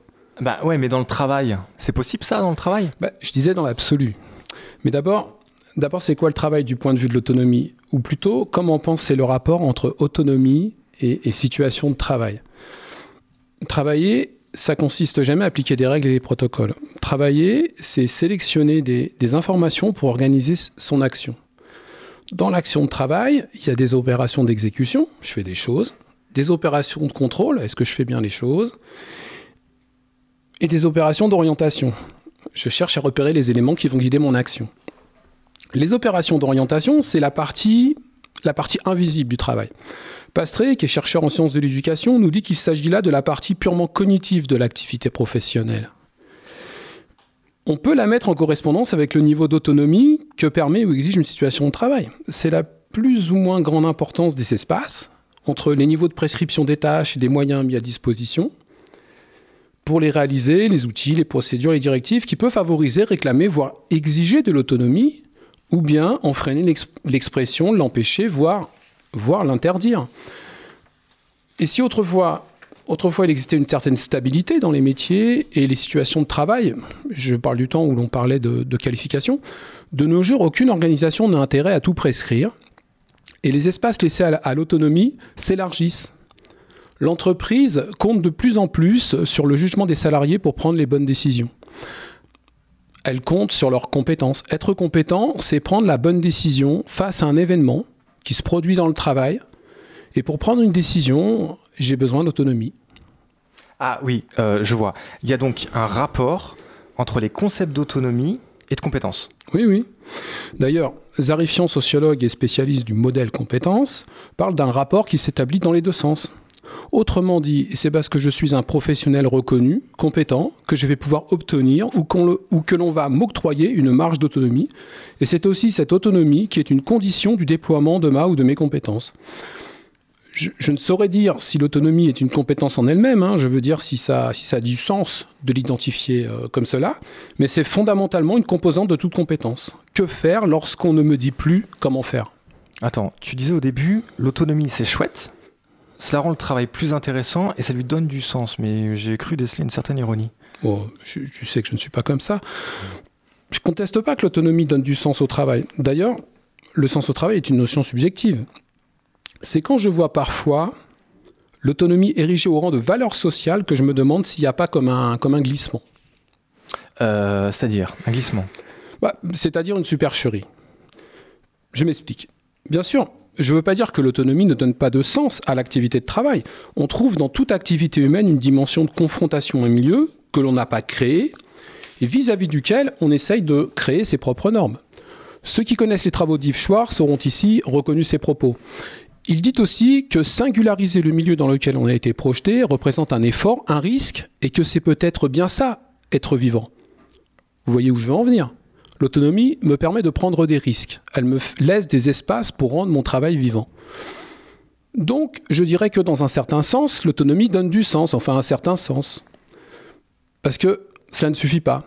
Cela ne suffit pas parce que l'intérêt d'une tâche ou d'une activité ne donne pas automatiquement du sens au travail que l'on fait. Et l'on peut se retrouver à faire un travail qui a du sens, un certain sens, dans un milieu qui n'en a pas. L'activité professionnelle n'a pas que des dimensions techniques et anthropologiques, elle a aussi des dimensions sociales et j'ai envie de dire euh, politiques. Parce que, parce que le travail se complique dans le secteur marchand et dans les secteurs qui n'y sont pas mais veulent limiter. Lorsque la compétitivité appelle la flexibilité, que les stratégies changent constamment, que les équipes et les dirigeants ne restent pas en place, on ne construit plus rien, on ne fait que produire. On n'a plus le temps pour créer ses propres normes, les installer, les transmettre. Être compétent, c'est aussi être capable de comprendre la particularité d'une situation de travail, d'un atelier, d'un service, d'une entreprise en fonction de son histoire. La sorte d'autonomie qui se déploie dans ces endroits-là, c'est celle qui te fait vivre sans vécu. Et promouvoir l'autonomie dans ce contexte devient un leurre pour masquer l'absence de sens au travail. Patrick, 13 février 2018. C'était mon texte, ça ou pas Je sais pas. C'est écrit, je l'ai lu. Vous bien. êtes toujours en direct sur Cause Commune 93.1 en Ile-de-France et cause-commune.fm partout dans le monde. Et toujours sans aucune transition, parce que moi, les transitions, c'est pas mon truc. Euh, je, je voulais simplement dire que DataGull va sortir un documentaire dans pas longtemps. euh, qui traite de démocratie et pour teaser ils ont choisi la démocratie comme patron et euh, on peut trouver ça sur YouTube et probablement bientôt sur Dailymotion. Alors, il cite l'exemple en fait de l'entreprise Viomé qui est en Grèce. Euh, Viomé, c'est une entreprise qui a racheté plein d'usines parce qu'à un moment donné, il fonctionnait très bien et puis à un moment donné, il fonctionnait beaucoup moins bien puisque la crise est passée par là. Euh, sauf une industrie, une usine sur laquelle ils ont continué à se positionner et euh, cette usine-là s'est transformée en scope. Ils se sont débarrassés du reste. Euh, et un ouvrier qui est, cité dans le reportage, et je vous le passe pas en, en extrait sonore parce qu'il parle en grec sous-titré, et pour les auditeurs qui n'auraient pas la couleur, ça risque d'être compliqué à passer. Euh, L'usine, je cite, ce n'est pas seulement un lieu de travail, c'est aussi un lieu de vie. Nous organisons des réunions, des fêtes sur l'écologie, des concerts, des documentaires et des clips vidéo ont été tournés. Nous ne sommes pas seulement ceux qui produisent, nous avons aussi un rôle social. Euh, Est-ce que c'est aussi ça le regard que tu as de l'appropriation euh, euh, des salariés dans le monde de l'entreprise? Élément, un des maillons effectivement de, du monde des scopes. Ça en fait partie. Effectivement, on peut, on peut aussi repenser, suite à, un- suite à une difficulté, repenser, se réapproprier le, son, son outil de travail et faire que ça puisse, ça puisse être vivant, viable et surtout périn. Et rester sur les territoires. Parce que c'est ça la vraie douleur. C'est de voir, euh, c'est, de voir son, son, son- son travail partir, partir ailleurs. Et pour répondre à ça, effectivement, c'est un modèle qui, qui rend ça possible. Alors, tu disais tout à l'heure que les scopes, c'était 5% des reprises des entreprises en situation de faillite, Oui. quand il y a le choix entre liquidation et scope. C'est qu'il y a la reprise 5% de des scope. créations. 5% des créations. D'accord. Donc, mais par contre, il y a, il y a un regard. euh, Enfin, nous, quand, si on allume la télé, je vais être euh, un petit peu, euh, un petit peu bonnet, mais si on allume la télé, en fait, c'est surtout ça qu'on voit. Donc, euh, toi, tu dis que c'est pas représentatif du, monde des scopes. Non, parce que aujourd'hui, on... la preuve en chiffres, hein, 95% des scopes, euh, quand elles sont créées, c'est une volonté. C'est une volonté parce que c'est un choix de modèle, c'est une volonté parce que c'est euh, le projet qui est commun euh, et c'est la bonne structure, c'est la bonne forme. Mais sans être dans aucun dogme, c'est aussi la possibilité de sauver, euh, de sauver son emploi et de se réapproprier euh, son outil de travail. C'est aussi une possibilité. Mais ce n'est pas, euh, ce n'est pas la seule raison, loin de là. C'est même euh, en réalité la plus minoritaire, mais elle existe et elle peut fonctionner. Et c'est aussi ça qu'il faut, euh, qu'il faut valoriser. Parce que rien n'est rien n'est foutu. Si on, se, si, on, si on remet les compétences au centre, euh, au centre du capital, au centre du travail, oui, on peut. Rien n'est foutu. Non. Comment on fait pour remettre les compétences au centre du travail et du capital? Par exemple en créant une scope. Ouais, d'accord, mais euh, En quoi Non, non, je, je, blague, la mais, je, blague, mais vu l'heure tardive, euh, vous me pardonnerez. Pardonnez. Non, et, effectivement, il y, a- il y a plusieurs, il y a plusieurs euh, encore une fois, sans, sans faire aucun dogme, vous avez euh, plusieurs, euh, on va dire, plus- plusieurs tendances RH qui mettent les compétences au centre euh, Mm. euh, de la valorisation, euh, si on reprend, euh, sans rentrer dans le euh, sans rentrer dans les procédures, mais aujourd'hui on est en train de remettre en œuvre euh, des nouveaux cadres pour les entretiens annuels euh, qui sont écrits par ou les organisations syndicales ou coécrits, en tout cas harmonisés au sein des CHSCT. On sait aussi, on sait aussi que mine de rien, quand le capital appartient aux salariés, eh bien, ça peut être aussi plus facile simplement de le mettre, puisque votre DRH, c'est, il est également sociétaire.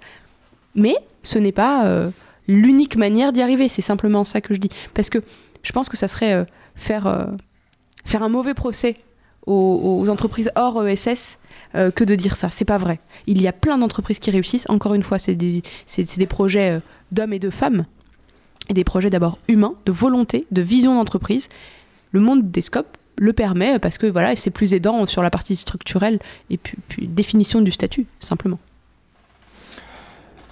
Euh, alors oui, du coup tu m'as complètement décontenancé parce que euh, c'est, enfin en fait tu, tu répondais euh, exactement au propos euh, en tout tout début d'émission quand tu as commencé par dire remettre l'humain au centre. Alors effectivement il a fallu creuser ça parce que d'abord il y a le slogan, mais ensuite après quand, quand on a on a on a déroulé euh, on comprend mieux. Si, si, je comprends bien ce que tu veux dire, c'est-à-dire qu'en fait, le fait de se constituer en scope, euh, ça permet de se construire autour d'un savoir-faire au lieu de se construire autour d'un marché.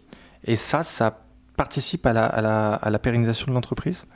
Ça peut. Ça peut être un des éléments qui permet une, réussite. Encore une fois, la scope, c'est simplement le fait que les salariés euh, détiennent euh, totalement ou en partie le capital. Rien d'autre. C'est que une recette. Il y en a plein qui réussissent. Mais c'est une recette que j'ai testée. Et j'avoue, je l'apprécie pas mal celle-ci. Parce que elle, elle s'écrit euh, à taille variable, elle s'écrit euh, de manière différente en fonction aussi des époques. Vous savez, euh, il y, a des coopératives, euh, pour le coup en Chine, qui sont mais, en millions de personnes, parce que ce, sont des coopératives de consommateurs.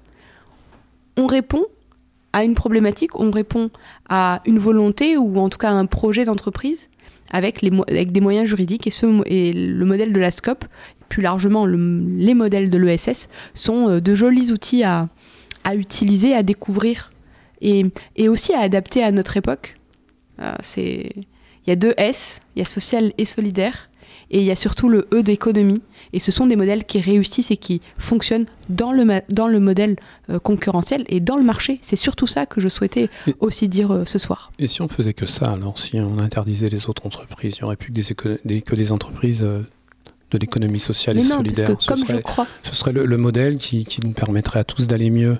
Je vois bien la facilité, mais comme je crois au marché, vous si passez la, la, la, main invisible de Schumpeter. La, bah oui, c'est cette main et puis cette transformation euh, créatrice. Donc non, on, non. Va, on va lui couper la main. Il peut falloir que quelqu'un le fasse un jour. Oui, mais non, je, on peut pas faire des actes de violence comme ça. non, je, je, je j'ai jamais été. Euh, mais fr franchement, profondément, j'ai jamais été euh, une militante de, de, de l'interdiction ou quoi que ce soit. Au contraire, moi je pense qu'il faut une multiplicité de, possibilités. Il faut euh, que chacun puisse s'approprier le bon, le bon modèle, le bon statut, mais surtout avoir la possibilité de créer, de créer euh, ou de la richesse ou de la valeur, de se l'approprier, et finalement aussi d'avoir des, des statuts suffisamment hybrides, suffisamment faciles à adapter, ou au territoire, ou au projet, ou à, aux humains qui le composent. C'est surtout ça.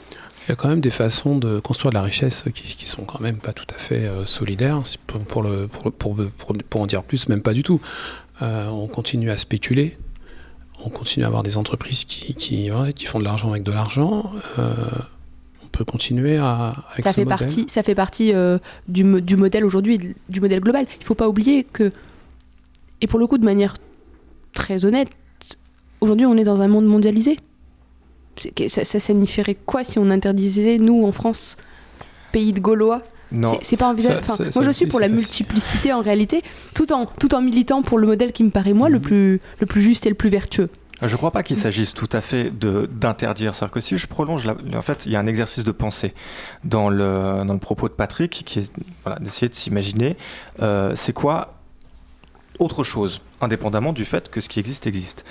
Et euh, c'est intéressant de se poser la question euh, que le fait de faire rentrer, et c'est extrêmement bénéfique évidemment, le social et le solidaire dans le secteur marchand, ça implique aussi de faire rentrer le secteur marchand dans du social et du solidaire, et donc du coup la sanctuarisation qui existait dans euh, des structures à but non lucratif se revoit un petit peu bouleversée, et surtout depuis la loi de 2014 de Benoît Hamon, parce qu'elles comprennent que du coup maintenant elles vont se situer en concurrence, indépend indépendamment du fait qu'elles soient sur un, sur un marché, mais en concurrence, ne serait-ce que parce qu'elles ont une force RH en face d'elles avec l'ESS, qui font que du coup elles se retrouvent beaucoup en difficulté. Je pense en fait très concrètement à, des cadres de la mairie de Paris qui travaillent sur la question du secteur associatif. Et tu sais, les, villes euh, ont beaucoup de mal à travailler avec les associations parce qu'elles travaillent avec des très petites structures sans subvention qui participent au tissu local. Donc évidemment, les structures nationales euh, sont récupérées par AnimaFac, par, par ce type de, tu vois, de structure et construisent des choses intéressantes. Mais du coup, voilà, les mairies, elles travaillent avec ces toutes petites structures-là. Et elles, elles sont exonérées du secteur marchand. Jusqu'à présent, ça a créé quelque chose. Mais il y, y, a une mise en branle qui a été créée depuis la, la loi 2014. Cette question a été super longue. Vas-y, réponds, courage. Moi, il y, a un élément euh, qui, est, euh, qui, pour le coup, il y a une contre-vérité. Euh, je pense qu'il faut clarifier. L'ESS n'est pas en dehors du monde lucratif ou marchand. Pas du tout. Ah mais c'est exactement ce que je dis. Pas du tout. Elle est, c'est dans les deux. Tu prends le, tu prends le cas d'une, d'une d'une mutuelle ou d'une ou d'une coopérative. évidemment, son objectif c'est de c'est d'être lucratif. Évidemment, son objectif c'est c'est c'est pas la même c'est pas le même objectif qu'une association. Et pourtant, les deux appartiennent à l'ESS. Donc finalement, tu as cette recherche de lucrativité et tu peux aussi avoir un modèle sans recherche de lucrativité. Et les deux appartiennent à, cette, euh, à, la grande famille de l'ESS. Et c'est bien ça qui me plaît. C'est finalement le fait de choisir si on souhaite être lucratif ou ne pas l'être, si la lucrativité, euh, comment on la distribue, si c'est notre choix, comment on peut la distribuer de manière juste. Et finalement, c'est de se dire, quel que soit mon projet, je définis et je choisis le statut en fonction de ce que je veux apporter dans la société, en fonction de ce que je veux porter comme valeur. Et donc de ne pas opposer lucrativité et ESS et inversement. Je ne sais pas si c'est clair du coup. Euh, oui, oui, tout à fait, tout à fait. Mais il ne s'agit pas du tout d'opposer, simplement de. Ils ils sont pas contradictoires? Ils sont. Bah, depuis la loi de 2014, parfois ils le deviennent, ouais. Une petite maison de quartier qui distribue des ordinateurs aux petits vieux et puis qui se, qui, se voit mise en branle par des, euh, des, des, HEC options ESS qui font un super travail à l'échelle nationale. Mais donc, du coup, il y a une compétence locale qui se perd parce que eux ils ont cette spécificité, mais cette spécificité n'existe que parce que parce qu'elles sont euh, à l'extérieur du secteur marchand. Mais là, on, on, parle plus des mêmes sujets. Finalement, euh, ce n'est pas la structure qui fait que. C'est comment on maintient sur nos territoires euh, un lien social, une cohésion sociale, euh, des projets qui sont, qui sont en dehors de toute lucrativité. Et il en faut évidemment. Mais ça, c'est de des choix politiques, c'est des choix des collectivités. Pour moi, c'est absolument pas lié. Effectivement, cette maison de, cette maison de quartier dont tu parles, en tout cas, je, l'imagine, ne la connaissant pas, elle n'a pas vocation à être sur le marché, sur le, sur, euh, sur, le, sur le marché, ni être en, en situation concurrentielle. C'est pas son objectif, c'est pas son ADN. Mhm. Je, je, suis désolée, ce n'est pas, c'est, pas très clair ta contradiction. Je... D'accord, d'accord. Non, je me posais simplement si dans le fonctionnement de l'ESS, il pouvait y avoir une prise en compte d'une, autre manière en fait de procéder, indépendamment du, du secteur marchand tout en renforçant évidemment le principe de mettre du social et solidaire dans le secteur marchand. Oui, de manière, euh, de manière variable en fonction du statut. Si tu es une association, tu ne cherches absolument pas la lucrativité parce que ce n'est pas ton objectif. Si tu es une SCOP, bien sûr que si. Si tu es une coopérative, bien sûr que si. Si tu es une mutuelle, bien sûr que si. Parce que c'est la manière dont tu distribues ta richesse qui est importante. Oui, mais si tu es une association et que tu ne veux pas euh, chercher la lucrativité, euh, il faut du coup euh, que ton financement reste public. Or, on voit bien qu'aujourd'hui, la tendance, euh, n'est pas à pérenniser ce financement public des associations. Euh, tu l'as dit toi-même hein, tout à l'heure, et euh, nous, on l'a observé en tant que jeune créateur d'une association. Elle a trois ans, on avait bien vu ce mouvement, on a compris que le modèle économique de l'asso pouvait pas être fondé sur, sur de la subvention. Il y a une volonté d'hybridation des, des modèles économiques des assos. Mais du coup, il y a cette contradiction que Stéphane évoque. C'est-à-dire que tu peux, on peut être complètement séduit hein, par tout ce que tu racontes. Moi-même, je trouve qu'il y, a de l'engagement, euh, c'est pertinent. Et pourtant, euh, en ce qui concerne justement la part euh, de l'économie sociale qui est représentée par les associations, aujourd'hui, un, vrai un vrai gap et un vrai vide pour lequel je ne vois pas aujourd'hui de, de, solution dans ce que tu as dit ou dans ce que le gouvernement que tu as invoqué comme équilibré voilà, propose. Olivier Grieco, régisseur, euh, est-il utile d'être précisé, de te présenter? Je vais essayer d'apporter un, éclairage. Euh. Aujourd'hui, on a deux situations. On a des associations qui euh, ont besoin d'être accompagnées et de se transformer. Parce que euh, les, les subventions, parce que le- le de- les deniers publics sont de plus en plus rares. Et donc, comme ils sont plus rares, ils sont plus précieux. Il y en aura toujours. C'est notre modèle, c'est le modèle social français. Mais il y a d'abord un paradigme qu'il faut faire évoluer. Aujourd'hui, on ne voit le- les subventions et, la dotation que comme un coût. Le jour où on sera en capacité d'évaluer et de dire qu'est-ce que ça apporte à la société, on changera déjà de paradigme. Et ça, c'est une des conditions qui est nécessaire. C'est essentiel. Aujourd'hui, nous ne sommes pas en capacité de dire, de manière sonnante et trébuchante, parce que tout le monde a l'instinct. Tout le monde sait que s'il n'y avait pas le tissu, le tissu associatif qu'on avait en France, notre modèle social serait pas le même. Et vu la crise qu'on vient de vivre, elle est pas si, si, si- on la sent encore derrière nous. Les dégâts auraient pas été les mêmes sur notre territoire. Et là, je, je- je- parle en tant que vraiment en tant qu'associé, oui, en tant que bénévole associ- d'association de manière très très convaincue. Ça, c'est le premier élément. Il faut qu'on ait euh, cet état des lieux. Cependant, Alors La- je suis désolé de t'avoir lancé là, mais il reste 4 minutes et il va falloir que tu fasses court. Oui, voilà. c'est totalement injuste. Non, mais Donc, ça, ça peut faire Mesdames, messieurs les une- auditeurs, ce n'est pas juste ce qui se passe, c'est une prise d'otage intellectuelle. Je souhaite la dénoncer. Bienvenue sur Cause Commune. Non, Non, mais donc, de du manière- coup, ça te lançait sur une super conclusion. Donc, Mais bien sûr, mais en fait, le, le monde associatif, aujourd'hui, il a. On doit le valoriser. Pour le valoriser, il faut qu'on puisse dire qu'est-ce que ça apporte réellement. Mais j'ai envie de dire presque pour répondre à Bercy. C'est aussi basique que ça. Le jour où on sera en capacité de dire que finalement nos associations, c'est tant de personnes âgées qui restent euh, dans, leur, euh, dans leur village, euh, sans avoir à faire de grands plans solitude. Demain, il faut penser de deux manières. Je- je vois le signe, donc je comprends qu'il faut faire court, mais je préviens les auditeurs que ce n'est pas de ma volonté d'éluder la question. Pas du tout. non, pas du tout. Il y a deux possibilités. Soit on accompagne les associations pour trouver d'autres moyens, parce que c'est nécessaire. Et d'autres moyens, c'est de rendre plus attractif, euh, effectivement, le mécénat, euh, le don. C'est de rendre plus attractif, mais c'est d'accompagner, de, de libérer des freins qui aujourd'hui ne permettent pas au monde associatif d'avoir euh, d'avoir plus de ressources. Le deuxième, c'est de maintenir évidemment des subventions, mais en ayant quand même à l'esprit que ce ne- ça ne peut pas être le seul pilier, parce que tout à l'heure on parlait de liberté, et finalement la liberté et l'autonomie, elle est aussi sur la capacité de dire demain ou après-demain, s'il y a un changement euh, de couleur politique certaines fois dans certaines collectivités, de se dire je fais comment avec mon projet? Bah, en fait, euh, la subvention, elle doit être d'investissement et pas de fonctionnement, on l'a compris, en, en tout cas dans le modèle qui, euh, qui, qui se présente. Merci Pas Stéphane de que, conclure. rien d'exclusif. Merci beaucoup, merci beaucoup, euh, merci beaucoup Sarah Aléry. Euh, vous êtes toujours en direct sur Cause Commune 93.1.